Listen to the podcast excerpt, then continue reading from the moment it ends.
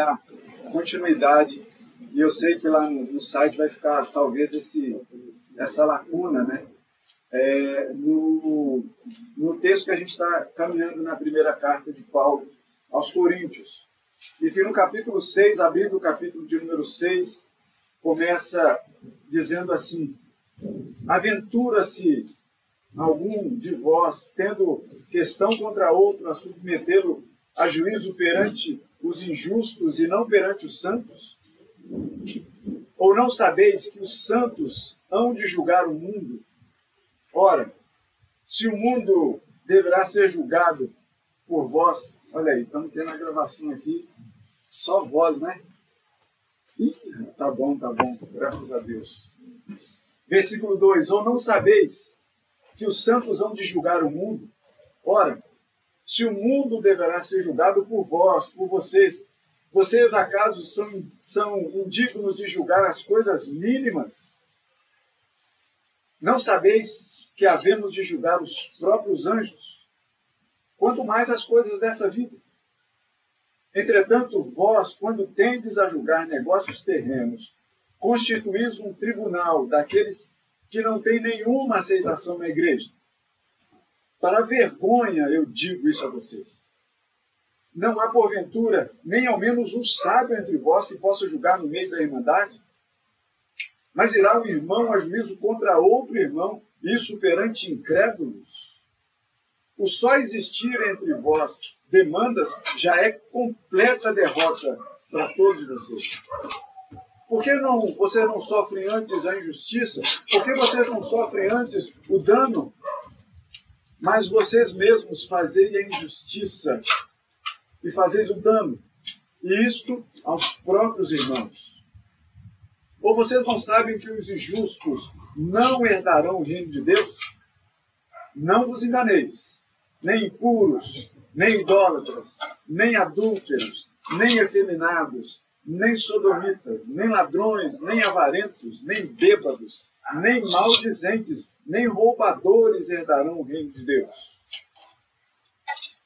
Vocês foram alguns deles, alguns destes, mas vocês foram lavados, foram santificados, foram justificados em nome do Senhor Jesus Cristo e no Espírito do nosso Deus. Louvado seja o nome do Senhor. Você pode se sentar.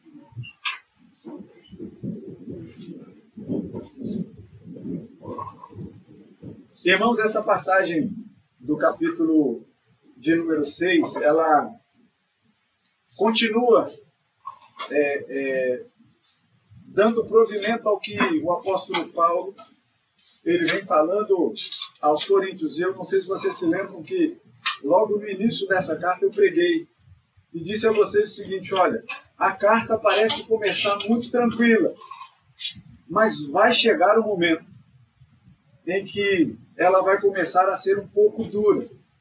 E a gente já ouviu aqui, o reverendo Gabriel foi o último a, a pregar no texto de Coríntios, aí depois chegou Natal, Ano Novo e tudo mais, e a gente deu aquele, aquele providente tempo né, na, na continuidade da, da, dessa carta, mas vocês vão de lembrar que o reverendo Gabriel pregou no, no texto passado, na mensagem número 26 ou 27, alguma coisa assim desse tipo, é, dizendo, na carta de Coríntios, dizendo da, da, da insuportável condução da igreja de Corinto, quando, por exemplo, é, as, as, Paulo estava dizendo assim: olha, pode acontecer o caso de alguém se deitar com a sua própria mãe, né, a mulher do seu marido, ou a sua madrasta, enfim, o que você quiser entender. Né? Mas a, a situação era muito dura, era muito grave. E Paulo aqui agora, ele não é, é, é, diminui essa, essa fala dele. Ele continua sendo duro, porque. E aí eu digo para vocês o seguinte, é, irmãos, eu dou graças a Deus quando eu estava lendo é, esse texto, e eu percebia que eu estava pregando aqui para a Igreja do Jardim. E por que, que isso aliviava meu coração? Porque esse texto aqui, pela continuidade, é preciso ser pregado é preciso que nós recebamos um alerta da própria palavra de Deus, Porque Paulo ele não pula esse trecho, ele não deixa para lá. Ele fala dele de uma forma muito incisiva. E é importante que a igreja, ainda que isso assim, o que, que me tranquilizava o coração, é saber que eu estava falando para a igreja do jardim. O que a gente leu aqui nesse texto e o que a gente vai conversar aqui, pela graça do Senhor, a gente não vive no jardim. Isso é bom demais para a gente entender isso. Mas isso não importa dizer que por isso não acontecer no nosso meio, que a gente vai, então não precisa falar disso não. Porque é preciso para que a gente sempre seja alertado a não vir a cometer aquilo que estava acontecendo lá na igreja de Corinto. Então, por isso que nesse texto a gente vai falar de um alerta e de um alívio. Um alerta e um alívio. Porque a palavra de Deus, ela, em toda ela, ela muitas vezes vai a, a, a tratar de determinados pontos que são muito difíceis de lidar e de viver com eles. Mas no final de tudo, a igreja de Cristo deve entender que no final de toda essa história, por mais que a igreja passe por dificuldades, como a gente ao longo do tempo vê acontecer, por mais que a igreja e o povo de Deus tenha passado por momentos turbulentos procurados pelo próprio povo, no final de tudo, a gente vai ter a graça de saber e a esperança que nós devemos viver hoje é a graça de saber que o Senhor está com a gente. E que no final de tudo, o Senhor vai ser aquele que vai nos agraciar, que já tem nos dado a sua graça que é infinita, a sua graça que é benfazeja, a sua graça que é carinhosa para cada um de nós. E assim o texto começa a dizer para a gente dessa situação, e aí a gente está do versículo 1 ao versículo de número 6, dizendo assim: por acaso vocês vão se aventurar a fazer o quê? A levar questão de um contra o outro. É uma rusga, é uma briga que estava acontecendo entre os irmãos. Só que ao invés deles procurarem o teor bíblico, o teor de Deus para poder tratar essas situações, eles levavam para julgamento para pessoas que nem eram da igreja. Era isso que estava acontecendo. O que estava acontecendo aqui é que Paulo vai dizer assim: olha, vocês estão se aventurando a fazer isso, se atrevendo a fazer isso, ao invés de vocês cuidarem das questões por modos suasórios, por modos bíblicos. Porque qual é o modo bíblico de tratar as questões e as queixas que uns têm dos outros? Perdão, conversa, diálogo. Mas não, eles estavam levando, uns irmãos levando aos outros para serem julgados por quem nem era da igreja e nem queria saber de igreja.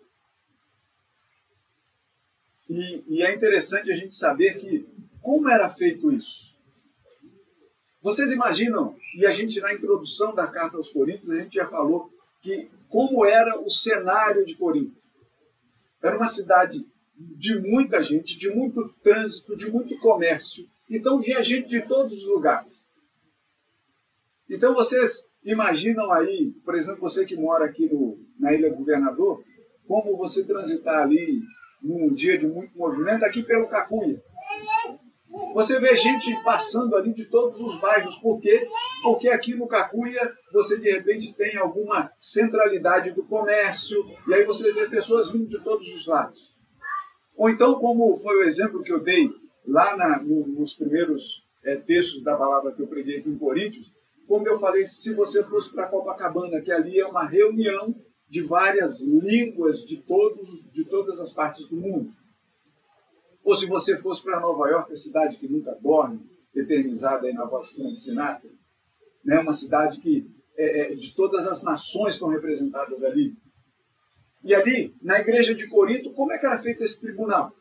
Esse tribunal era um patamar elevado no centro dessa confusão toda, em que as coisas eram julgadas ali. Pessoas passando e vendo o julgamento ali acontecendo. Então, os irmãos estavam fazendo isso, um levando ao outro, tendo queixa, levava lá para o tribunal, para os ímpios cuidarem, para os ímpios julgarem. E uma vez que os, os irmãos estivessem ali em evidência, nesse patamar ali no centro da cidade, uma vez que estivessem ali em evidência, as pessoas de todo mundo estavam passando. E aí eu pergunto para vocês: você, ímpio, não você, estou dando exemplo, né?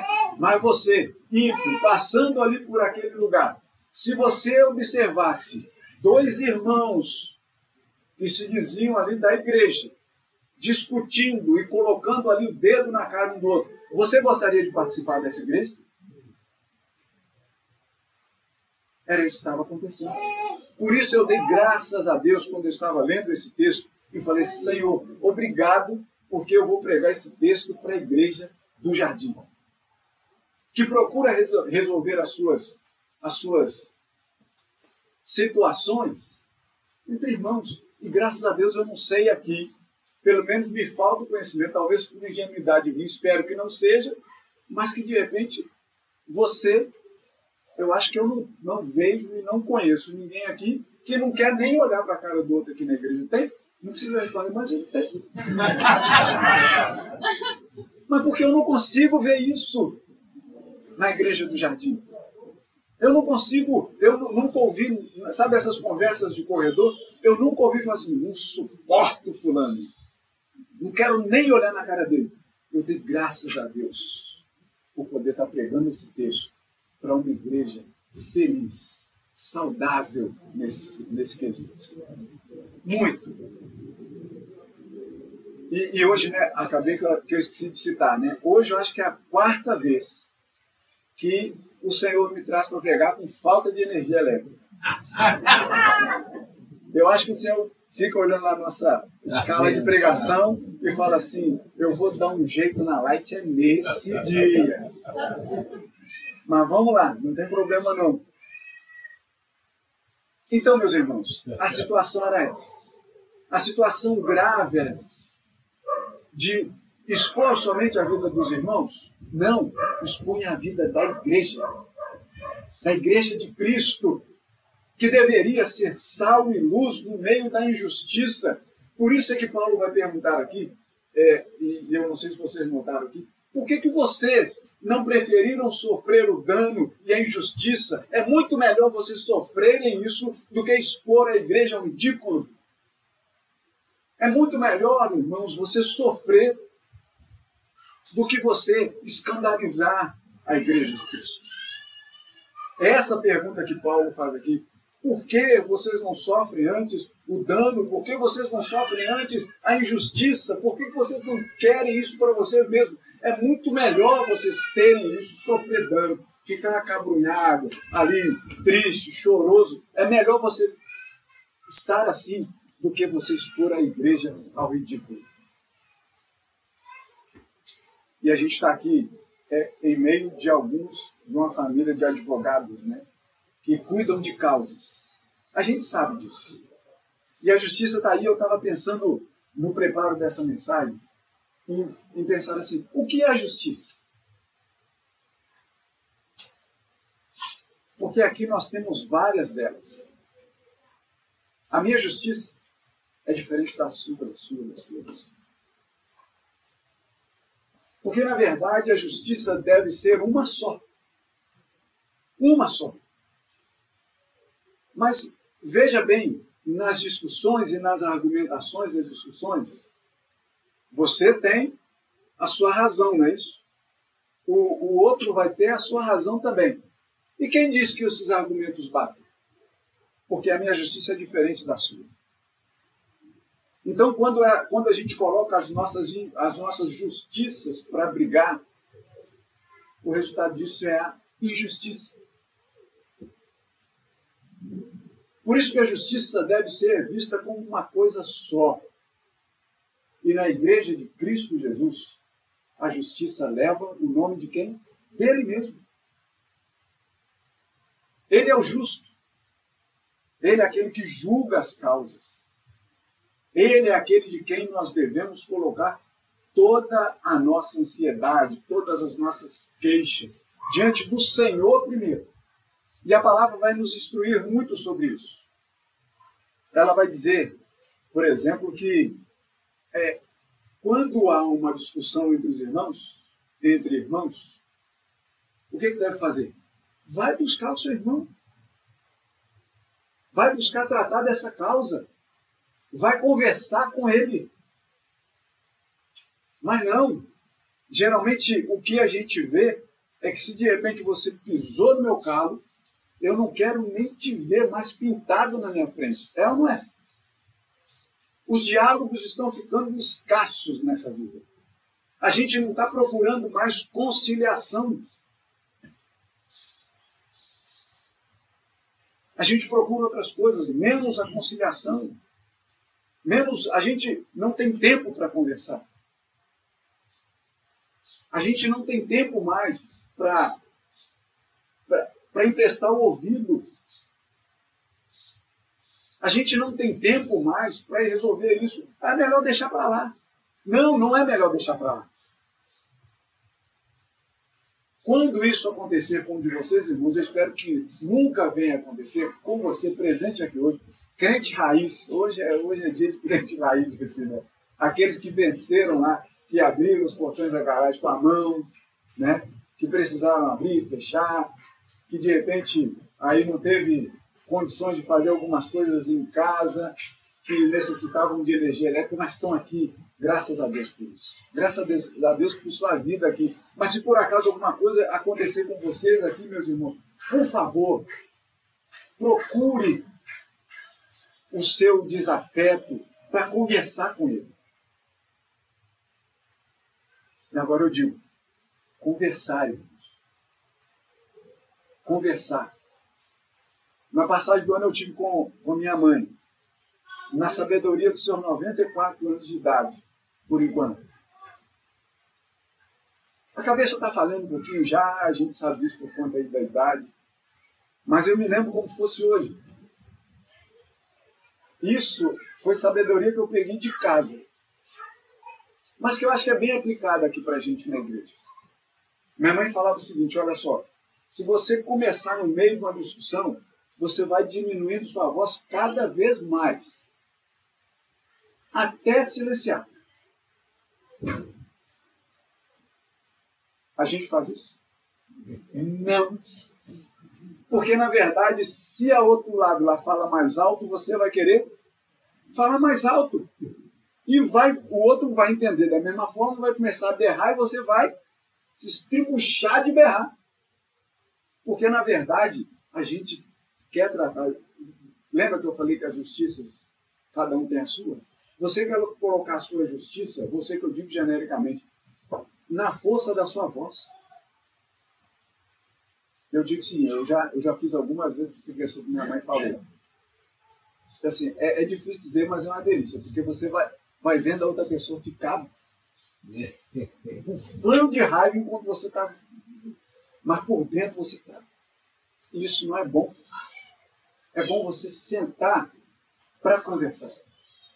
Busca o irmão. A palavra diz: vai lá, busca, procura conciliação. Se por acaso você não achar conciliação ali, pega a testemunha da igreja e leva com você para poder tratar dessa questão.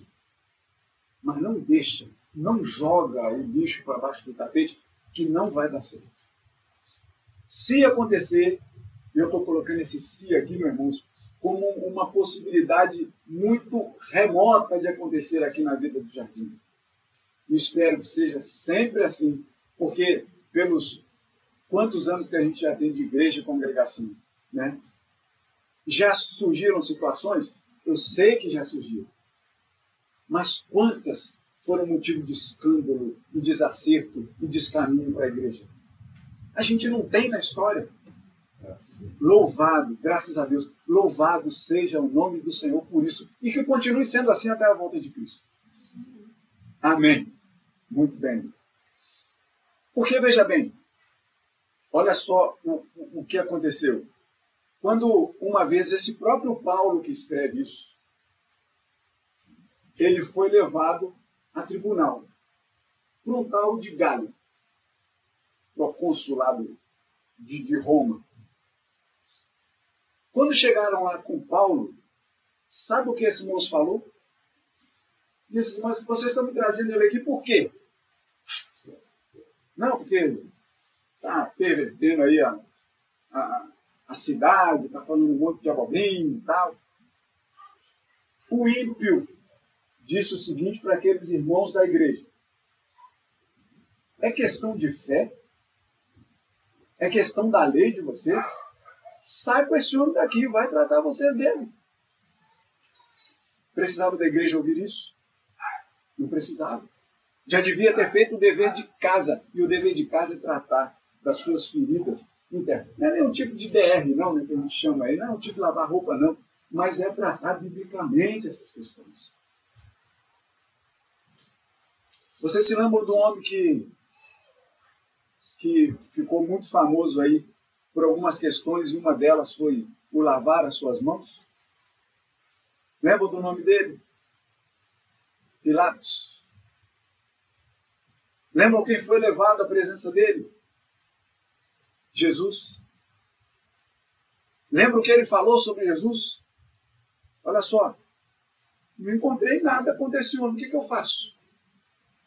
E o que, que a igreja que levou esse homem para um ímpio, Pilatos, um ímpio, tratar da questão dele? Foi preciso então que esse ímpio ficasse marcado na história de dizer o seguinte: olha só, por esse caso aí, eu lavo as minhas mãos. Quem matou Jesus? E aí a gente pode até pensar, grosso modo assim, foi, foi a igreja da época, né? Mas aí é que a gente, isso eu já preguei aqui uma vez também, a gente se engana. Por que não foram aqueles homens que matou Jesus? Ele entregou sua vida porque ele quis. Em nosso favor. Foi daquele jeito, por aquela via, mas ele entregou espontaneamente. Porque ele poderia não ter entregue, não poderia. Mas ele nos amou. Ele nos amou de tal maneira que se entregou por nós. Para que hoje a igreja pudesse ter a, o conduzir saudável, tendo ele como nosso melhor é, é, é, caminho de justiça para a nossa vida. No versículo 7 e 8 vai dizer assim: o só existir entre vocês demanda já é derrota para vocês. Então, meus irmãos, não vamos deixar aquelas questões mínimas tomar vulto, porque não compensa. Trata disso. Isso vale para a igreja, isso vale para marido e mulher, isso vale para a família. Mantenha sempre, diariamente, o diálogo, a conversa em dia. Não deixa para o dia seguinte, porque o dia seguinte trará os seus próprios males. Mas cuida diariamente de conversar sobre as questões que você tem. Você, marido e mulher, não deixe para o dia seguinte. Antes de você se deitarem, ou antes de fatidicamente ter aquela história do marido dormir no sofá, que isso não existe aqui entre vocês. Conversem educadamente, de forma cristã. Conversem antes de vocês irem dormir na mesma cama. Igreja, converse antes de vocês saírem do culto. Aproveite o ambiente da própria igreja para conversar. Chama. Se precisar, de repente, você não está conseguindo ali resolver a sua causa, chama os pastores para conversar com vocês, chama os presbíteros para conversar com vocês, chama os irmãos mais próximos aí de vocês para conversarem com vocês. Mas não deixe essa causa se avolumar, porque no dia seguinte toma mais volume, no dia seguinte é uma bola de neve, daqui a pouco não vai ter mais jeito. Não deixe isso acontecer. Eu volto a dizer da minha alegria de dizer isso para vocês, porque eu não vejo isso acontecer aqui. E eu dou graças a Deus por isso. E aí a gente chega no versículo de número 9, em que Paulo vai dizer assim: Vocês não sabem que os injustos não herdarão o reino de Deus? Não se deixe enganar, nem impuros, nem idólatras, nem adúlteros, nem efeminados, nem sodomitas, nem ladrões, nem avarentos, nem bêbados, nem maldizentes, nem roubadores herdarão o reino de Deus. E aqui, quando a gente chega nessa lista, talvez você já tenha cometido esse equívoco de pegar algumas listas, como essa aqui, por exemplo, e dizer assim: bom, então, se eu não faço nada disso aqui, eu estou bem. Estou no reino. Está tudo certo. Vocês se lembram da conversa que Jesus teve com um homem, um jovem rico? Que chegou para ele e perguntou: O que, que eu faço para herdar a vida eterna? E Jesus falou assim: Você conhece os mandamentos? Não faz isso, não faz aquilo, honra isso, honra aquilo. E aí o, jovem que fala: Tudo isso eu tenho observado, eu tenho feito desde a minha juventude. Jesus vai e diz assim: uma coisa te falta, vai, vem tudo que você tem, distribui entre os pobres e me segue. Não foi isso? E aí a gente pega aquela lista ali do que ele fazia e dizia assim: então o não fazer ou fazer é o suficiente? Não. O suficiente é o quê? Seguir a Jesus. Quando a gente pega essa lista aqui, a gente fala assim: bom, não sou impuro, não sou injusto, não fico idolatrando, não adultero, não sou efeminado, sou domita, não roubo, não sou avarento, não faço uso de bebida alcoólica em excesso, não fico maldizendo, não roubo, estou bem. É isso? Mas minto. Mas minto. Não, mentira não está nessa lista. Então, vou para o reino, não é isso? as listas que a gente tem aqui, se Paulo fosse escrever uma lista do que não herdaram, a lista seria muito grande. Isso aqui é uma coisa muito contextual, meus irmãos. A gente não pode perder o foco que isso é contextual. É para a igreja de Corinto isso aqui. Que a gente usa para o nosso contexto de vida, sim, mas isso aqui é lá naquele contexto daquela época que Paulo fecha essa lista aqui, nesses atributos aqui, ou, ou nesses falsos nessas coisas ruins aqui que Paulo escreve. Mas aí você pensa assim, a, a mentira.